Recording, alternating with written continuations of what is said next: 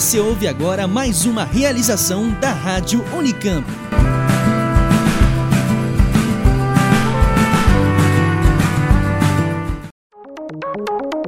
Você está ouvindo Oxigênio.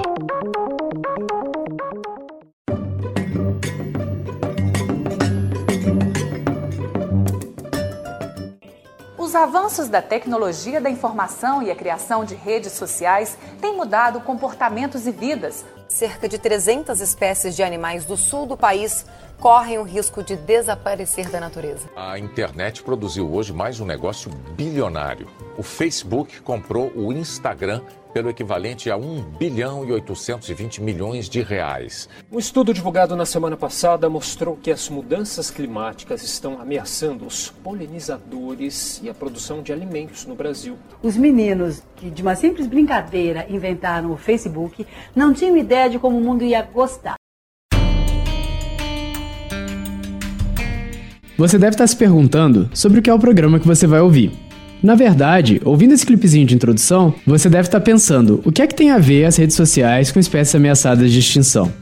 Quer dizer, além de quando você vê um conteúdo legal compartilhado nas redes, tipo o nosso último programa temático sobre serviços ecossistêmicos, circulando aí no Twitter ou no Face do Oxigênio.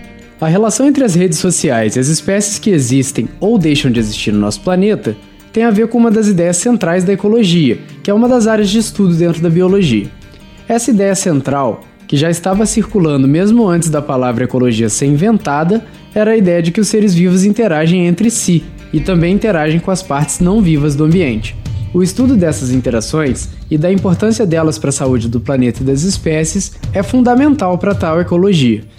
Também é parte central da carreira do professor Matias Pires, entrevistado do Oxilab de hoje. Eu sou Bruno Moraes e esse é o Oxigênio de número 61 sobre redes de interação. Meu nome é Matias, eu sou de, é, professor no Departamento de Biologia Animal do Instituto de Biologia da Unicamp. Uh, o meu principal interesse na minha linha de pesquisa é compreender como interações ecológicas influenciam a diversidade. Então, uh, eu estudo desde interações ecológicas do passado, moldando padrões de diversidade ao longo de escalas de tempo evolutivo, escalas de tempo geológica, quanto de interações, quantas interações ecológicas moldando padrões de diversidade no presente, causando ou evitando a perda de espécies. Opa, pera aí, Matias, vamos com calma. Tempo evolutivo, tempo ecológico, interações causando ou evitando perda de espécies. Acho que é coisa de mais de uma vez só. Como é que funciona isso? Eu diria que, de maneira geral, a ideia é tentar entender como interações influenciam diversidade, e isso em diferentes escalas temporais. E para isso, eh, nós usamos dados fósseis, dados do presente, de interações no presente, que as pessoas foram lá, coletaram, observaram as interações e quando esse não é o caso, por exemplo, quando nós estamos trabalhando com o passado, nós tentamos usar é, informações morfológicas sobre a morfologia dos organismos para inferir interações que ocorreram no passado. Sempre que nós pensamos no, em estudar um determinado organismo, nós sabemos que na verdade os organismos eles nunca estão isolados no ambiente. Né? Eles estabelecem uma série de tipos de interações Qualquer organismo é presa de alguém, ou pode ser predador, ou consumir é, um outro organismo, ou seja, uma, consumir uma planta, consumir um outro animal. Essas interações ecológicas, e são muitas interações ecológicas ocorrendo ao mesmo tempo em um determinado local, elas acabam moldando o que acontece com as populações daquelas espécies, daqueles organismos. Se elas crescem, se elas diminuem, como elas mudam no tempo. E por serem muitas interações ao mesmo tempo, né, entender como essas interações estão organizadas, como exatamente quem interage com quem, né, qual a intensidade dessas interações. Tudo isso é, é, é importante para que nós sejamos capazes de entender qual o papel que aquela espécie desempenha, de quais processos ecológicos aquela espécie participa no ambiente em que ela vive, no ecossistema em que ela vive. E o mais interessante é que esse estudo das interações pode ajudar a entender um pouco mais o passado de uma área e das espécies que vivem ali. Dá, por exemplo, para a gente ver os registros fósseis de quem teve num lugar antes e tentar imaginar, com base nos dados, é claro, quais são as espécies com as quais elas interagiam. Quando nós nós pensamos em estudar essas interações no passado, é um desafio interessante, porque você não pode observar aquelas interações. Né? Mas nós sabemos que essas interações ocorriam, ocorreram em um determinado local. Sabendo as espécies que ocorriam em uma determinada área, é possível fazer inferências sobre quais seriam essas interações e qual seria o papel das espécies no passado. E a partir disso, nós podemos tentar entender como os papéis dessas espécies mudaram uma vez que nós sabemos que a diversidade muda ao longo do tempo. Né? Novas espécies surgem a partir de processos né, evolutivos de especiação ou por processo de imigração, que uma nova espécie chega em um determinado local, e uh, espécies são perdidas seja por extinção local, que uma espécie não, não existe mais ali, ou por emigração, né, aquela população não existe mais naquela localidade. Então, uh, uma vez que essas espécies, que a diversidade está mudando, as interações ali também estão mudando. E entender como essas interações mudam e quais as consequências dessas mudanças é importante, especialmente num contexto em que nós sabemos que o mundo está mudando muito. Nós sabemos que as espécies hoje elas são perdidas numa velocidade muito maior do que comparada com vários outros momentos pelos quais a Terra já passou, né? pelos quais esses ambientes já passaram. Só olhando para o passado e entendendo como a perda de espécies e a perda das interações dessas espécies alteram propriedades do ecossistema, é que nós vamos conseguir fazer alguma inferência sobre o que deve acontecer no futuro próximo ou o que está acontecendo no presente, quando em um determinado fragmento, uma determinada região, espécies estão sendo perdidas, interações estão sendo perdidas. É engraçado falar isso, mas quando a gente pensa em biologia, uma espécie nunca é só uma espécie. Ela também é o conjunto de tudo que ela faz com as outras espécies à volta. Então, uma abelha também é as flores que ela poliniza. E a abelha também é um obstáculo para os insetos que poderiam morar no lugar onde elas constroem a colmeia. Mas dá para pensar um pouco nisso enquanto a gente faz a primeira conexão entre as redes de interações das espécies e as redes sociais. Pensa na sua conta do Facebook. A sua conta não é só o seu perfil, ela também é a sua rede de contatos e também é o conteúdo que você compartilha com eles. Ela também é a coleção de todas as páginas que você já curtiu e todas as fake news que a família e os amigos fazem poluir a sua linha do tempo. E especialmente quando a gente pensa na estrutura que essas interações formam, Conectando você, suas páginas e seus contatos, essas redes começam a ter algumas características próprias. E é aí que os paralelos começam. Porque uma coisa que um grupo de sociólogos aprende sobre redes estudando gente também pode ser usada por biólogos para estudar a natureza, e vice-versa. Da mesma forma que as nossas interações sociais, né, elas influenciam a forma como a gente pensa, a forma como nós nos desenvolvemos é, e a forma como nós mudamos, é, as interações ecológicas moldam como as espécies respondem umas às outras, como o ecossistema muda e como o ecossistema funciona. Em um primeiro momento, você pode pensar na rede como uma metáfora né, de várias espécies conectadas umas às outras, ou várias pessoas conectadas umas às outras, mas no fim das contas é isso mesmo que os ecossistemas ou que as redes sociais são. Né? Nós estamos conectados por diferentes tipos de laços. Uma espécie que consome a outra, uma espécie que poliniza a outra, uma espécie que é, parasita a outra. Todas essas interações formam redes.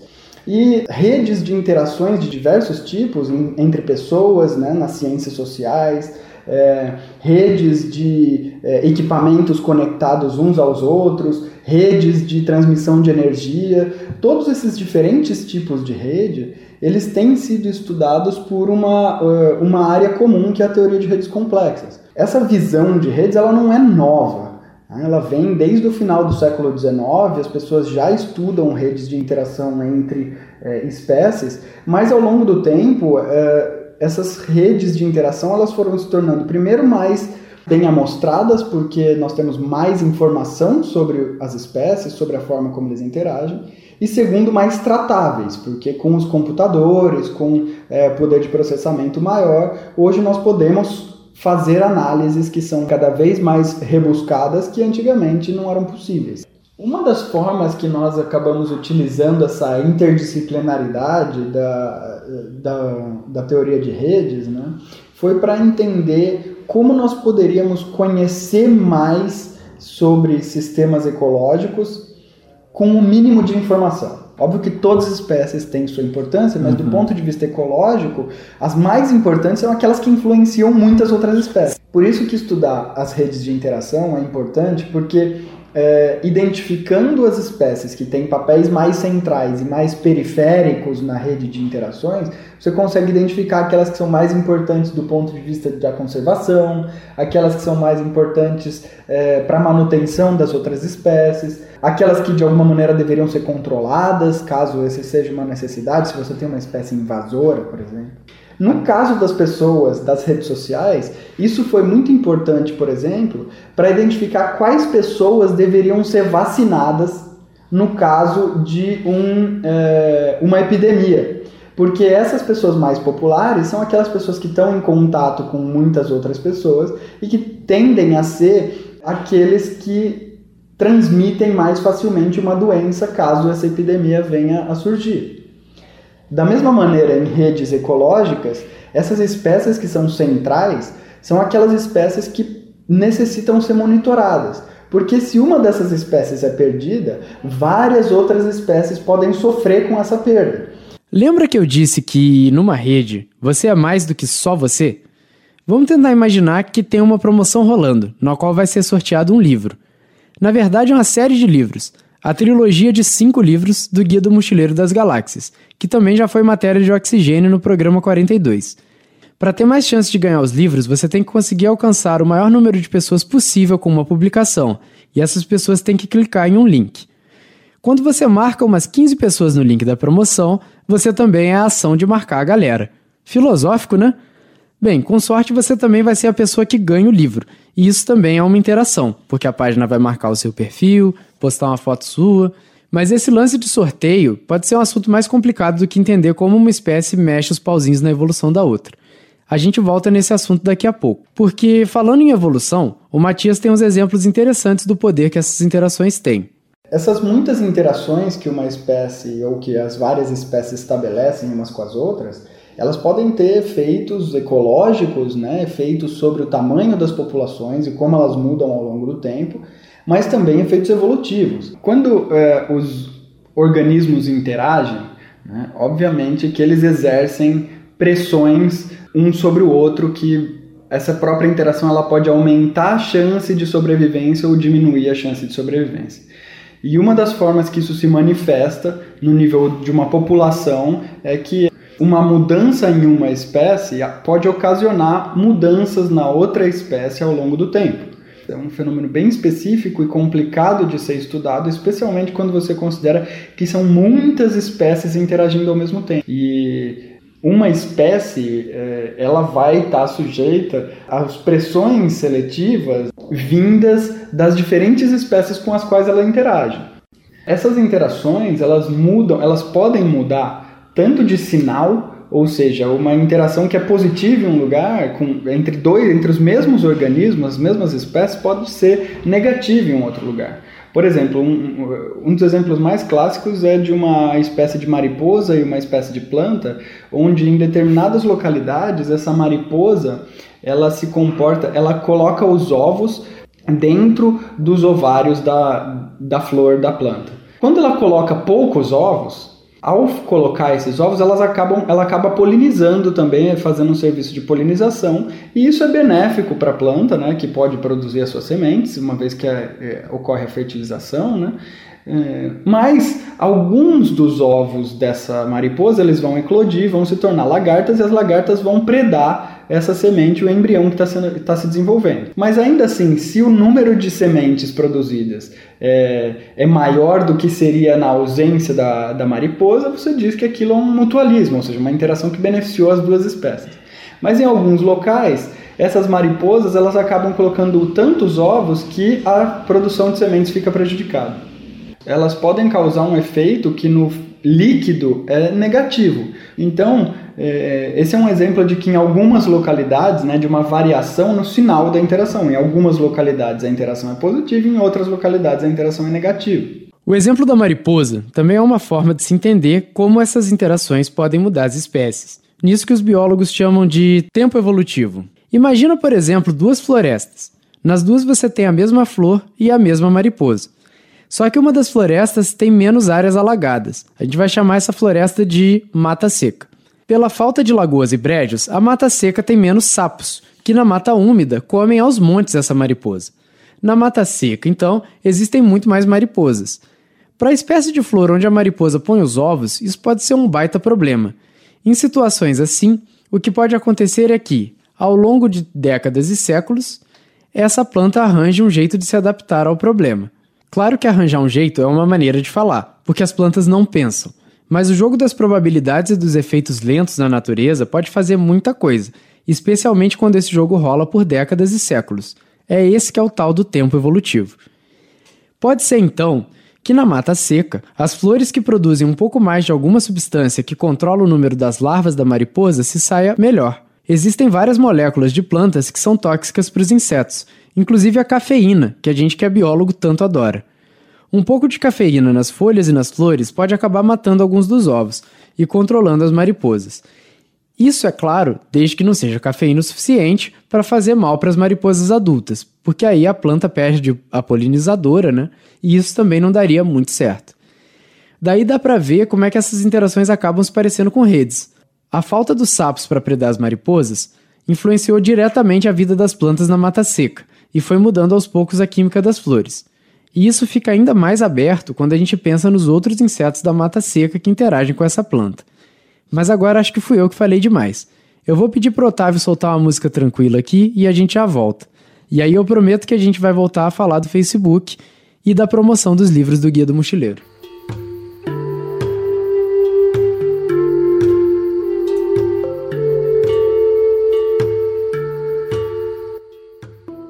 Vamos voltar à promoção dos livros. Como você quer muito ganhar o prêmio, você começa a postar o link em páginas, achar umas imagens e frases legais para aumentar a participação das pessoas, começa a investir pesado em gerar conteúdo para aumentar suas chances. Só que aí você vê que tem alguém bem mais famoso que você também participando das promoções. Alguém seguida por um monte de gente, que interage muito, que todo mundo quer por perto.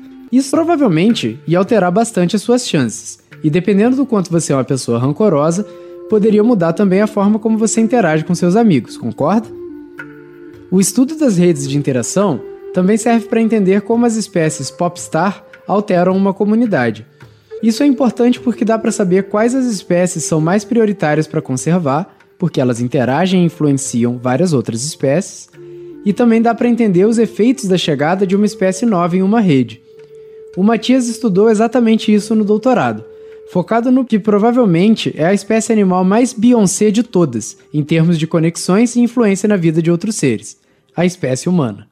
O estudo das redes, ele também nos permite entender, por exemplo, como uma nova espécie, por exemplo, uma espécie exótica, ela vai se conectar a essa rede de interações. E uma vez que você conhece essa, a, a forma como as espécies estão conectadas umas às outras, você consegue fazer previsões sobre qual vai ser o efeito dessa espécie, dependendo da posição que ela adquirir nessa rede de interações, dependendo do tipo de interações que ela estabelece. Um exemplo é, é, é justamente o efeito de cães em fragmentos florestais dependendo da densidade dos, desses cães, né, que, que, como eles visitam e com que frequência eles interagem com as presas, eles podem gerar diferentes efeitos sobre as outras espécies que estão ali, as aves, os outros mamíferos. Né.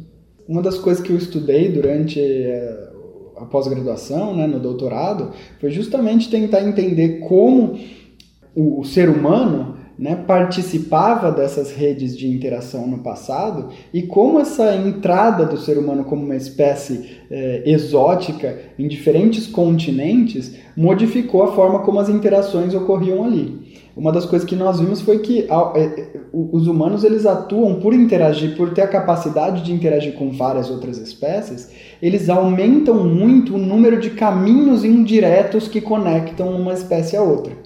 Se nós pensarmos que naquela época que o ser humano estava dispersando para os diferentes continentes, o mundo também estava mudando de temperatura, o clima estava mudando, a vegetação estava mudando. Né? Se você tem uma espécie que conecta todas as outras, essas novas conexões, né, elas aumentam, elas amplificam a resposta de todas as outras espécies a esses fenômenos. Isso pode ser o efeito de uma perturbação, por exemplo. Porque além da resposta que ela mesma, que aquela espécie tem às mudanças que estão ocorrendo no ambiente, ela também sofre o efeito das mudanças que as outras espécies estão sofrendo. Então, o estudo de redes de interação nos permite entender melhor qual o nosso papel nessas, na, nas comunidades ecológicas, nos ecossistemas. Por fim, o estudo das redes também pode ser um jeito de descobrir maneiras de consertar parte desse estrago que a gente causou nos ambientes naturais e na vida das outras espécies. Quando, quando nós conhecemos uma, uma determinada área né, e as espécies que, tão, que existem ali e comparamos o, o que existe nessa determinada localidade com outra área, muitas vezes o que nós vemos é que certas interações que ocorrem em um determinado local não ocorrem em outro local, mas poderiam ocorrer se as espécies estivessem, se todas as espécies estivessem ali.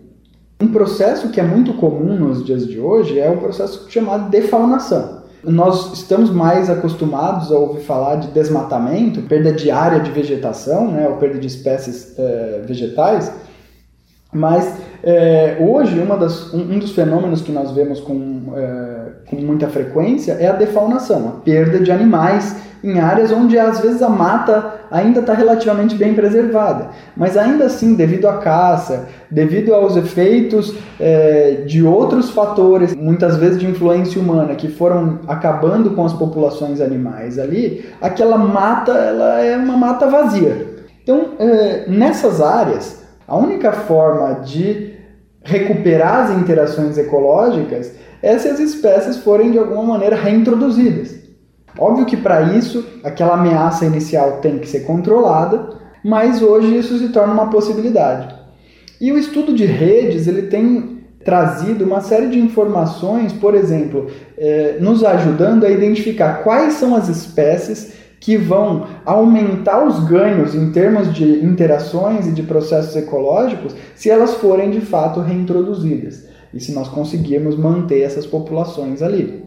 Existem grupos de pesquisa que se concentram em refazer algumas dessas conexões e tecer de novo parte dessas redes que foram desfiadas pela ação humana. Eu tive inclusive o privilégio de trabalhar com um desses grupos, com o projeto Refauna, lá na UFRJ, tentando ver quais interações podiam voltar a acontecer na Floresta da Tijuca quando a gente reintroduzia cutias e bugios que tinham sido extintos por lá as nossas influências, né, as influências do ser humano na, nos ecossistemas, elas se dão de diversas maneiras. Né. Uma das formas mais simples de, de pensar é através do próprio uso de animais ou de plantas para alimentação ou para qualquer atividade econômica, nós acabamos é, nos inserindo diretamente nessas redes de interação, influenciando a forma como as espécies interagem, porque nós estamos estabelecendo conexões diretas com essas espécies. Mas existem outras formas mais indiretas, por exemplo, as modificações que nós causamos no, na paisagem, quando os ambientes são fragmentados, ou a conversão de terra de área de floresta, por exemplo, em área de pastagem ou área urbana. Tudo isso tem uma série de influências sobre os organismos que vivem ali e sobre as interações que eles estabelecem uns com os outros. Uma das coisas que nós temos estudado hoje é como diferentes formas de uso da terra alteram a diversidade e os tipos de organismos que ocorrem, que a gente chama de diversidade funcional, né, em, nesses fragmentos florestais. Então, nós vemos, por exemplo, que em ambientes onde os fragmentos são rodeados por área agrícola, algumas espécies se beneficiam disso. Porque, por exemplo, uma plantação de cana ela fornece alimento e fornece abrigo para alguns tipos de roedores mas não para todos. Então, tem algumas outras espécies que necessitam de área florestal para viver. Mas o que acontece é que predadores, em geral, eles conseguem sair do fragmento, caçar na área agrícola e voltar para o fragmento. Então, esses predadores, eles acabam ficando em uma densidade populacional muito alta, porque eles têm esse subsídio humano, que é a agricultura, indireto, né, por meio dos roedores, mas eles acabam dizimando as populações de roedores que só conseguem viver nos fragmentos. Então, é, esse conhecimento da ecologia, né, de como as espécies interagem umas com as outras, é que nos ajuda a entender melhor é, como as nossas ações modificam os ecossistemas. E todas essas modificações, essas alterações, elas acabam tendo um efeito sobre nós também. Porque quando você pensa nesses predadores com uma densidade populacional muito alta, nós sabemos que muitos desses predadores, né, quando eu digo predadores, estou pensando em, em, animais como coatis, guaxinins, pequenos canídeos, pequenos felinos, muitas vezes eles são reservatórios de algumas doenças, como leishmaniose, raiva. Então, quando você tem uma alta densidade populacional desses animais, isso vira inclusive uma questão de saúde humana. Cada vez mais nós temos visto como as nossas ações acabam sendo, em parte, responsáveis pelas mudanças que nós observamos e que acabam tendo um efeito de volta sobre o nosso bem-estar, nossa saúde. Um bumerangue, né? É um bumerangue, uma boa analogia. Então é isso, gente. Hoje a gente fica por aqui. O Oxilab de hoje foi apresentado por mim, Bruno Moraes, e teve colaboração da Luane Caires na produção do roteiro e supervisão da nossa coordenadora, a professora Simone Paloni, do LabJor Unicamp. Os Oxilabs são parte dos nossos projetos de pesquisa jornalística financiados por uma bolsa Mídia Ciência da FAPESP. E os trabalhos técnicos, como sempre, foram feitos pelo grande Otávio Augusto aqui da Rádio Unicamp.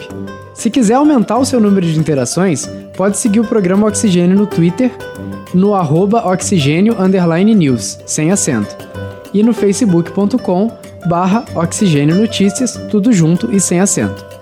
Também vale deixar uma resenha pra gente na plataforma na qual você ouve podcasts, que também é uma rede de interações.